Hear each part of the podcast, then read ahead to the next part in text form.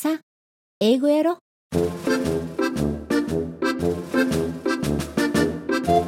ヤッホー英語音読今週も始まりました。コア英語教室大阪天満校から番組担当イボンヌがお届けしております。本日はシンデレラ第2回です。では早速今日の課題音声を聞いてみましょう。どうぞ。Ella was so good that she never once complained. And that made her stepmother and stepsisters meaner than ever. They made Ella wear old rags. They made her go barefoot, even in winter. They even made her sleep in cinders by the fireplace. One day, Ella's stepmother saw her by the fireplace, covered with black ashes. Ella is too fine a name for the likes of you.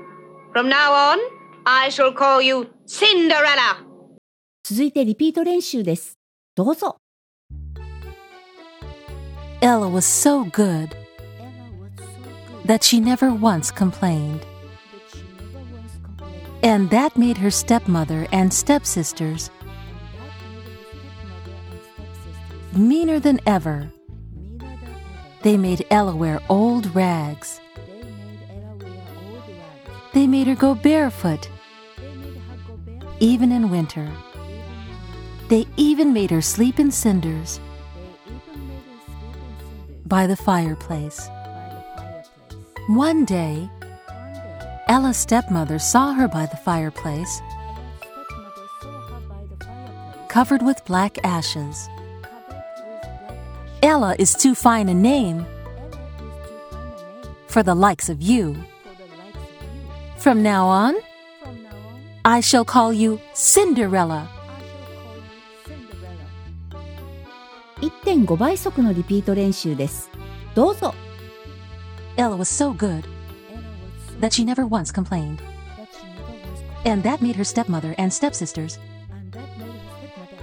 meaner than ever. They made Ella wear old rags. They made her go barefoot, even in winter. They even made her sleep in cinders by the fireplace. One day, Ella's stepmother saw her by the fireplace, covered with black ashes. Ella is too fine a name for the likes of you. From now on, I shall call you Cinderella. もう一度今日の課題音声を聞いてみましょう。どうぞ。 Ella was so good that she never once complained. And that made her stepmother and stepsisters meaner than ever. They made Ella wear old rags. They made her go barefoot, even in winter. They even made her sleep in cinders by the fireplace. One day, Ella's stepmother saw her by the fireplace, covered with black ashes. Ella is too fine a name for the likes of you. From now on, I shall call you Cinderella.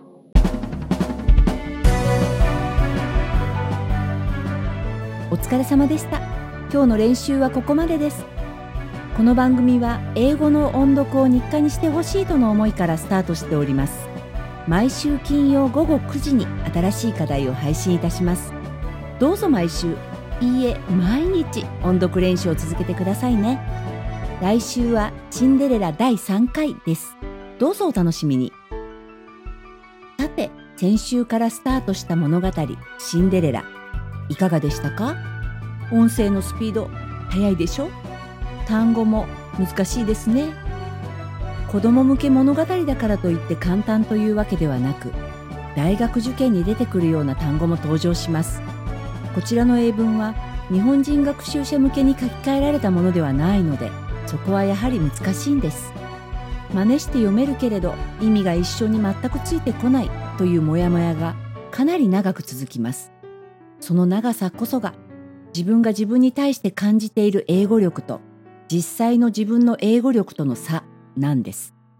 みんな英語全然ダメなんですと言いながらも意識の届かないところではこれくらいならできるという思いがあるんですね。